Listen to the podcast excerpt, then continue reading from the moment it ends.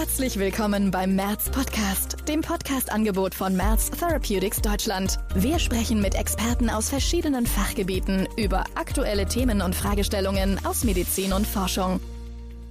Mein Name ist Judith Lambert-Baumann. Ich leite den Bereich Medical Affairs Germany und freue mich sehr, Sie zu einer weiteren Folge unseres Merz Podcast zu begrüßen. Im Sinne seines Firmenmottos Better Outcomes for More Patients strebt Merz Therapeutics danach, valide Gesundheitsinformationen und einen Mehrwert für medizinisch-pharmazeutische Fachkreise und PatientInnen anzubieten. Im heutigen Podcast sprechen wir über das Krankheitsbild Amyotrophe Lateralsklerose. Warum widmen wir uns heute dem Thema Amyotrophe Lateralsklerose, kurz auch ALS genannt? Die ALS ist eine chronisch progrediente Erkrankung, bei der eine Schädigung der Motoneurone in einer oder in mehreren Körperregionen zur Erschlaffung und Lähmung der Muskulatur führen kann. Die Diagnose Amyotrophe Lateralsklerose ist für die Betroffenen und deren Angehörige erschütternd und mit einschneidenden Veränderungen assoziiert. Die mittlere Überlebenszeit nach Diagnosestellung liegt zwischen zwei bis vier Jahre. Nur etwa zehn Prozent aller PatientInnen mit ALS überleben mehr als zehn Jahre. Wir sprechen zu dieser medizinischen Herausforderung mit Herrn Dr. Thorsten Grehl. Herzlich willkommen, Herr Dr. Grehl. Wir freuen uns sehr, dass wir Sie heute als unseren Gast begrüßen dürfen. Ja, herzlichen Dank für die Einladung. Ich freue mich auch heute bei Ihnen zu sein. Vielen Dank, lieber Herr Dr. Grehl. Lassen Sie mich Sie kurz vorstellen. Sie sind Facharzt für Neurologie und Oberarzt am Alfred Krupp Krankenhaus Essen-Rüttenscheid, Klinik für Neurologie und leiten dort eine große ALS-Ambulanz. Sie waren beteiligt an klinischen Studien zu ALS und haben an verschiedenen Fachpublikationen mitgewirkt, so zum Beispiel auch an einer kürzlich publizierten Studie, die den Einfluss unterschiedlicher Faktoren auf den Krankheitsverlauf und die Überlebenszeit untersucht hat. Herr Dr. Grill, zu Beginn unseres Gesprächs interessiert uns, was ist das Besondere in Ihrer ALS-Ambulanz? Ja, herzlichen Dank für die Frage. Ich denke, da kann ich ähm, nicht nur für mich sprechen, sondern für eigentlich alle spezialisierten ALS-Ambulanzen in Deutschland. Das sind nicht besonders viele, ein bisschen mehr als eine Handvoll vielleicht. Und das Besondere an diesen Ambulanzen ist, dass wir uns sehr stark fokussieren auf dieses Krankheitsbild. Ähm, die ALS ist ja nicht ähm, eine sehr häufige Erkrankung. Wir rechnen in Deutschland mit etwa 8000 Patienten, so dass es da sicherlich Sinn macht, diese Patienten ähm, dann zentralisiert zu untersuchen an wenigen Zentren, was den Vorteil hat für die Patienten, dass wir natürlich sehr viel Erfahrung haben einfach mit der Erkrankung, was man sonst nicht hätte, wenn man immer nur ein, zwei Patienten sieht. Ähm, wir bieten auch verschiedene Strukturen einfach zur Versorgung der Patienten, ähm, alles abgestimmt auf das Krankheitsbild. Und auf der anderen Seite ist es für uns auch sehr gut. Sie hatten gerade die Studien angesprochen. Man kann natürlich, wenn man mehr Patienten sieht, auch viel besser Forschung machen, Studien machen, Medikamentenstudien machen. Und das ist eine Struktur in Deutschland, die uns in den letzten Jahren sehr geholfen hat. Also wir haben in den internationalen Studien immer sehr gut Patienten rekrutieren können ähm, können relativ rasch ähm, Patienten für Forschung aktivieren. Ähm, und ich glaube, ähm, dass wir einfach den Patienten auch sehr viel helfen können durch unsere Erfahrung. Und ein anderer Punkt neben der Erfahrung ist, dass wir uns in diesen Ambulanzen einfach dann auch extrem viel Zeit nehmen. Also es ist eben nicht so eine normale Ambulanz, wo ein Patient einen Termin kriegt und nach einer 10 Minuten, 20 Minuten ist er wieder draußen, sondern wir sind sehr fokussiert auf die ALS, wissen, dass ähm, gerade eine Erstvisite sehr lange dauert. Also bei uns dauert die anderthalb Stunden ähm, und eine Folgevisite kann auch nochmal gut eine Dreiviertelstunde dauern. Das sind natürlich Zeiten, die man so normalerweise nicht hat. Und ich glaube, das ist eben das Besondere, was wir in diesen Ambulanzen, also nicht nur ich, sondern auch andere Kollegen in anderen Ambulanzen anbieten. Herr Dr. Grehl, vielen Dank für diese ersten Einsichten. Sie haben es kurz angesprochen. Die ALS ist keine häufige Erkrankung. Wie ist das zu verstehen? Und gibt es spezifische Ursachen für die ALS? Genau, das hatte ich gerade ja schon angedeutet. Also bei uns in Deutschland rechnen wir so etwa mit 8000 Patienten. Ähm, damit ähm, ist die Erkrankung per se keine ähm, seltene Erkrankung, also keine Orphan Disease, aber da ähm, die ähm, Erkrankung derart schnell eben in der Regel auch tödlich verläuft, ähm, wird sie dann eben doch ähm, zu den Orphan Diseases genannt, ähm, gezählt. Tja, die andere Frage, gibt es spezifische Ursachen? Wenn wir das wüssten, wäre es toll. Ähm, Im Augenblick kann man das ähm, noch nicht beantworten. Ich denke, es wird so sein, dass man wahrscheinlich nicht für alle Patienten die gleiche Antwort geben wird irgendwann mal, sondern ich glaube, das ist multifaktoriell. Ähm, es gibt genetische Einflüsse. Ähm, selten führen diese genetischen ähm, Einflüsse zu direkt zur Erkrankung. Es gibt aber auch Mutationen, die einfach als Risikofaktor zu nennen sind. Dann gibt es eventuell Umwelteinflüsse. Ähm, aber das ist wahrscheinlich von Patient zu Patient leider unterschiedlich, so dass wir heute eigentlich nicht wirklich sagen können, ein gewisser Lebensstil oder wie vielleicht auch bei der MS, sei mal ein gewisser Breitengrad ist ein Risikofaktor. Sowas können wir bei der ALS einfach nicht sagen. Ähm, würde uns viel helfen, wird auch viel geforscht. Ähm, deswegen haben wir auch häufig Datenbanken, wo wir Patienten erfassen, wo wir viele Umstände erfassen, um das auszuwerten später. Aber heutzutage können wir das eigentlich noch nicht definieren. Mit Blick auf die ersten Anzeichen der Erkrankung, wie sehen diese aus? Was beobachten Sie und welche klinischen Symptome sind bei der ALS vorherrschend? Also es kann sehr unterschiedlich sein, aber prinzipiell ist es so, dass wir den Beginn der Erkrankung definieren als Beginn eines motorischen Defizites, sage ich jetzt mal vorsichtig. Also das ist in der Regel eigentlich eine Muskelschwäche. Darüber definiere ich das. Also ähm, viele Patienten haben auch bei Fastikulationen immer schon Angst, dass sie eine ALS haben. Das ähm, spielt in der Diagnostik eigentlich wenig Rolle, eine Rolle, sondern es ist wirklich die Frage, wann ist eine Muskelschwäche aufgetreten. Und das ist eben Zeichen, also die ALS ist ja eine Nervenerkrankung, die Motoneurone sind da betroffen und eine Muskelschwäche tritt eben ein, wenn das zweite Motoneuron betroffen ist. Und die klassische ALS ist eben eine Erkrankung führend auch klinisch des zweiten Motoneurons. Das heißt, die Patienten kriegen eine zunehmende Muskelschwäche. Wobei der Beginn der Erkrankung überall sein kann. Das sind natürlich häufig die Extremitäten, also die Patienten haben eine Feinmotorikstörung oder entwickeln eine Gangstörung kann aber auch initial eine Sprechstörung sein, eine Schluckstörung, kann sogar in sehr seltenen Fällen initial eine Atemstörung sein. Das heißt, die Patienten ähm, bemerken dann wirklich eine Dyspnoe oder eine nächtliche Hyperkapnie, also ein Anstieg des Kohlendioxids in der Nacht. Es kann also eigentlich alles sein. Ähm, dann kommt erschwerend hinzu, dass die Motoneuronerkrankung eine kombinierte Schädigung ist, also nicht nur das zweite Motoneuron ist betroffen, sondern auch das erste. Und es gibt eben auch Patienten, die im gesamten Krankheitsverlauf eigentlich gar keine Muskelschwäche entwickeln, sondern eine Bewegungsstörung, eine zentrale Bewegungsstörung. Das ist Ausdruck der Schädigung des ersten Motoneurons. Also auch sowas muss man immer im Hinterkopf behalten, dass das sein kann. Ähm, aber in der Regel, sage ich mal, das häufigste ist eine Muskelschwäche. Ja, und die ist fortschreitend. Die ist, wird auch nicht besser, sondern diese Muskelschwäche ist erstens in, im Ausmaß fortschreitend und dann auch in der Lokalisation. Also das bleibt dann eben nicht meinetwegen an der rechten Hand, wenn es da anfängt, ähm, sondern es betrifft dann auch irgendwann den anderen Armen, die Beine und so weiter. Also das ist das Typische der ALS. Sie haben uns die Phänotypen anschaulich beschrieben. Vielen Dank dafür. Lassen Sie uns nun über die Krankheitsdauer und den Verlauf der ALS sprechen. Können Sie uns bitte beschreiben, wie sich die verschiedenen Schädigungen der Motoneurone auf die Prognose der Erkrankung auswirken? Genau, also das ist das, was ich gerade gesagt habe. Es kann im Prinzip überall am Körper anfangen und es gibt eine unterschiedliche Wichtung, ob das erste oder das zweite Motoneuron betroffen sind. Also aus der Kombination beider Faktoren haben wir eben unterschiedliche Phänotypen.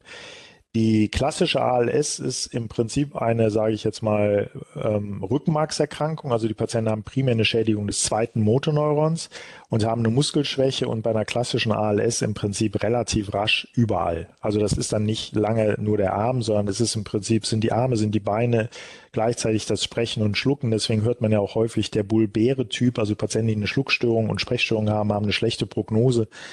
Das stimmt eben insbesondere dann, wenn das alles gleichzeitig auftritt. Und die Atemstörung ist ja eine Schwäche der Atemmuskulatur, führt dann im Prinzip bei allen ALS-Patienten irgendwann zum Tode. Also die Schädigung des zweiten Motorneurons ist da sozusagen das, das ähm, Wichtigste.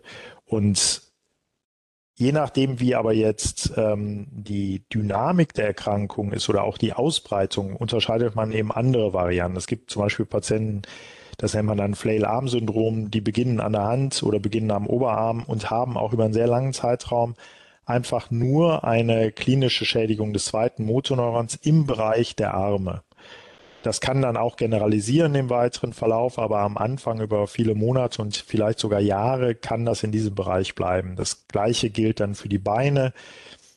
Wie ich gerade gesagt habe, gibt es Varianten, die nennen wir heute axiale Formen. Das heißt, die Patienten haben initial eine Schwäche der Atemmuskulatur, haben initial vielleicht auch eine Halteschwäche des Kopfes oder des Rumpfes. Also das ist die eine Sache, dass man eben sozusagen abwägt, ist es das erste oder zweite Motor und dann redet man, wenn das zweite Motorneuron betroffen ist, von Varianten, die das zweite Motorneuron betont betreffen oder im Englischen das Lower Motor Predominance ALS-Syndrom. Und das gleiche gibt es dann eben auch für das erste Motorneuron. Und da hatte ich gerade gesagt, das ist eben sehr unterschiedlich, weil eine Schädigung des ersten Motorneurons macht keine Muskelschwäche. Diese Patienten haben zwar eine massive funktionelle Beeinträchtigung, haben aber keine Muskelschwäche. Das heißt, das sind im schlimmsten Fall oder im, im ausgeprägtesten Fall wirklich Patienten, da hat man früher vielleicht eine eher primäre Lateralsklerose zugesagt. Das sind Patienten, die haben eine massive Gangstörung zum Beispiel durch die zentrale Bewegungsstörung, sind rollstuhlpflichtig. Aber wenn man im Rollstuhl die Einzelkraft testet, haben die volle Kraft. Ja, das heißt, das sind Patienten, die haben eine Upper Predominant ALS. Das benutze ich ganz gerne als Begriff, weil bei PLS, das bedeutet, die haben ausschließlich das erste Motorneuron betroffen. Und wenn man die Patienten untersucht, haben die häufig dann eben doch eine Schwäche der kleinen Handmuskulatur, eine Fußheberschwäche, sowas. Und dann ähm, redet man eher von einer Upper Predominant ALS. Dann gibt es Patienten, die haben, wie gesagt, einfach nur zum Beispiel eine Schluck- oder Sprechstörung. Da gibt es beides zweites Motoneuron oder erstes Motoneuron oder auch kombiniert, also eine Bulbär-Paralyse oder eine Pseudobulbär-Paralyse. Und wir unterscheiden heute insgesamt etwa zehn Varianten. Ja, das unterscheidet, man unterscheidet das noch von Zentrum zu Zentrum. Das ist jetzt nicht in Stein gemeißelt. Das ist ja auch ein bisschen so die Erfahrung der Kollegen, wie man das macht. Aber so an die zehn Varianten kommt man wahrscheinlich. Und eine der interessantesten Varianten in letzter Zeit war vielleicht auch noch, dass die frontotemporale Demenz mit dazugehört, praktisch sozusagen ähm, auch in dieses Spektrum ALS dazugehört, dass eben viele Patienten mit einer ALS, also um die ja, vielleicht zehn Prozent, fünf bis zehn Prozent wirklich auch klinisch relevant neuropsychologische Defizite haben, bis hin zu einer frontotemporalen Demenz und auch umgekehrt Patienten mit einer FTD relativ häufig dann eben doch auch, wenn man sie genau untersucht, motorische Symptome haben. Das wäre dann nochmal ein eigener Phänotyp. Und die verschiedene Prognose ist einfach natürlich aufgrund der Dynamik, also wie schnell verläuft das? Das bleibt über einen relativ langen Zeitraum konstant. Und wenn Sie natürlich eine schnelle Dynamik haben, haben Sie die Chance, relativ schnell auch die Atemmuskulatur betroffen zu haben, dann haben Sie eine schlechte Prognose.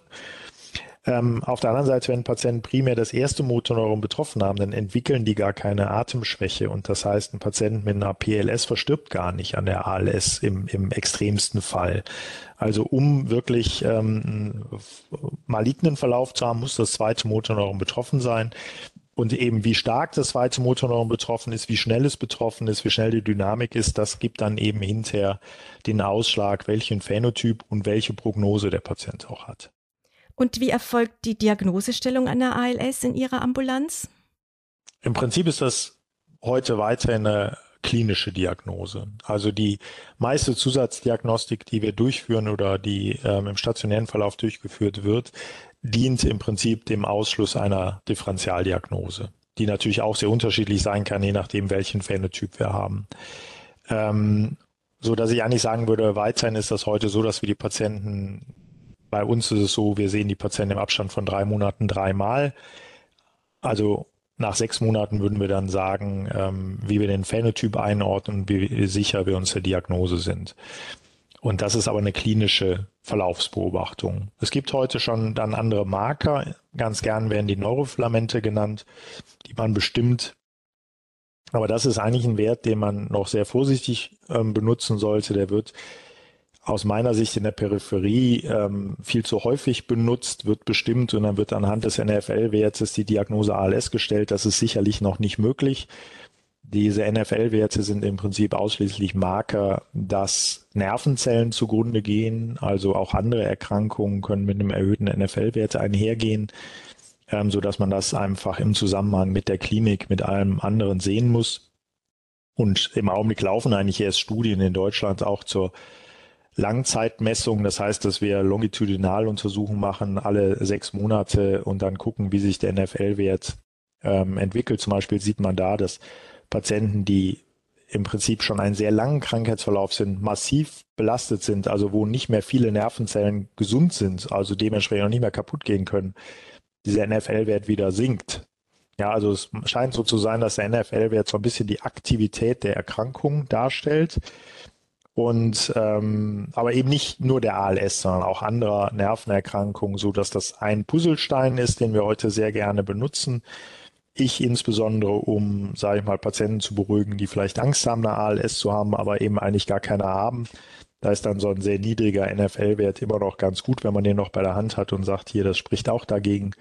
Aber eigentlich bleibt es eine klinische Diagnose. Jetzt möchten wir gerne noch etwas über die Behandlung erfahren. Worauf zielen die therapeutischen Maßnahmen bei ALS? Leider muss man sagen, dass der Therapieansatz zum größten Teil im Prinzip Palliativmedizin ist. Ähm, also die Ambulanzen sind letztendlich dafür da, ähm, Patienten optimal zu versorgen im Hinblick auf die Lebensqualität mit Hilfsmitteln, mit Heilmitteln, ähm, Komplikationen vermeiden und so weiter. Eine ursächliche Behandlung ist leider nicht möglich. Und das Riluzol ist im Prinzip weiterhin der Goldstandard der Therapie. Aus meiner Sicht auch nicht so schlecht, wie es häufig gemacht wird, aber es kann eben nur dazu führen, dass der, die Krankheitsdynamik etwas eingebremst wird, also dass die Krankheit langsamer verläuft, ähm, was dann vielleicht sogar da, dazu führt, dass Patienten im Schnitt ein Jahr länger leben. Das ist, wenn man das mit onkologischen Therapieansätzen vergleicht, gar nicht schlecht. Insbesondere da die Patienten, die das Medikament nehmen, eigentlich gar nichts davon merken. Zehn Prozent kriegen Nebenwirkungen, die setzen es sowieso wieder ab. Aber es ist natürlich nicht das Medikament, was wir uns erhoffen. Es gibt aktuell einige Studien natürlich wieder, die laufen. Ähm, da gibt es auch einige interessante Ansätze. Wir reden allerdings noch nicht von Medikamenten, die das Krankheitsbild stoppen können oder sogar verbessern. Davon sind wir noch weit entfernt. Und selbst ähm, die Therapiehoffnung bei den seltenen genetischen Fällen, also es gibt ja etwa 10 Prozent ALS-Patienten, die haben einen genetischen Defekt, der die ALS verursacht. Und es gibt eben für vier dieser Gendefekte laufende Studien und für einen dieser Gendefekte, die SOD1-Mutation, eigentlich auch eine ähm, Therapieoption, aber leider ist die Studie eigentlich negativ verlaufen. Trotzdem werden im Augenblick Behandlungsversuche damit gemacht. Also da entwickelt sich etwas, aber auch bei dieser einen Studie, die eben jetzt negativ verlaufen ist, da hat man eben gesehen, gut ein halbes Jahr ähm, zu untersuchen, nützt nichts, dann, dann reicht es nicht aus, um die Wirkung nachweisen zu können. Also das bedeutet, es kommt nicht zum Stopp, das würde ich auch nach drei Monaten sehen. Es kommt auch nicht zu einer Verbesserung, sondern leider auch bei diesen Therapieansätzen bisher nur zu einer Verlangsamung, zu einer leichten Stabilisierung. Also da liegt noch viel Arbeit vor uns, sage ich mal. Wie sehen Sie derzeit die Versorgungssituation für PatientInnen mit ALS? Und welche Rolle spielt dabei auch die interdisziplinäre Zusammenarbeit? Ja, man muss das jetzt differenzieren. Also leider höre ich von Patienten, dass auch viele Ärzte immer sagen, wir können sie nicht behandeln, wir können nichts für sie tun. Das sehe ich natürlich anders. Also als Arzt ist man nicht nur dazu da, Patienten zu heilen, sondern die Palliativmedizin halte ich für extrem wichtig. Ähm, Patienten zu versorgen ähm, ist extrem sinnvoll. Das sehen wir in den Ambulanzen ja auch daran, dass die Patienten wiederkommen. Also man könnte natürlich auch diskutieren, ja, wenn ich als ALS-Spezialist den Patienten sage, ich habe auch nichts für Sie zum Behandeln, da, da habe ich nicht mehr als der niedergelassene Kollege, dass die Patienten dann gar nicht kommen. Aber so ist es ja nicht, sondern die Patienten profitieren extrem einfach davon, dass sie Fragen stellen können, dass sie Antworten bekommen, dass wir äh, im Verlauf auch über die Prognose reden, ähm, dass wir natürlich auch über die Symptome sprechen, ähm, über die Behinderung, dass wir auch helfen, durch Hilfsmittelversorgung ähm, die Lebensqualität zu verbessern ähm, und so weiter. Also ich glaube, dieser Ansatz, den wir da haben, die palliativmedizinische Versorgung zum Teil auch im interdisziplinären Team mit Pneumologen zusammen mit anderen Palliativmedizinern, ist sehr wichtig. Ähm, aber klar, als Arzt will man primär dem Patienten so weit helfen, dass die Krankheit nicht schlimmer wird oder der Patient sogar wieder gesund wird. Und das haben wir eben noch nicht. Sehr geehrter Herr Dr. Grehl, vielen Dank für dieses interessante Gespräch und die praxisorientierten Erkenntnisse und Erfahrungen zu wichtigen Aspekten der ALS. Sehr gerne. Sie wollen auch zukünftig über unsere neuen Podcast-Folgen informiert werden? Dann nutzen Sie gerne die Abo-Funktion oder melden Sie sich für den Podcast-Newsletter an. Sie hörten Merz Podcast, das Podcast-Angebot von Merz Therapeutics Deutschland. Wir freuen uns, wenn Sie das nächste Mal wieder dabei sind. Auf www.merz-podcast.de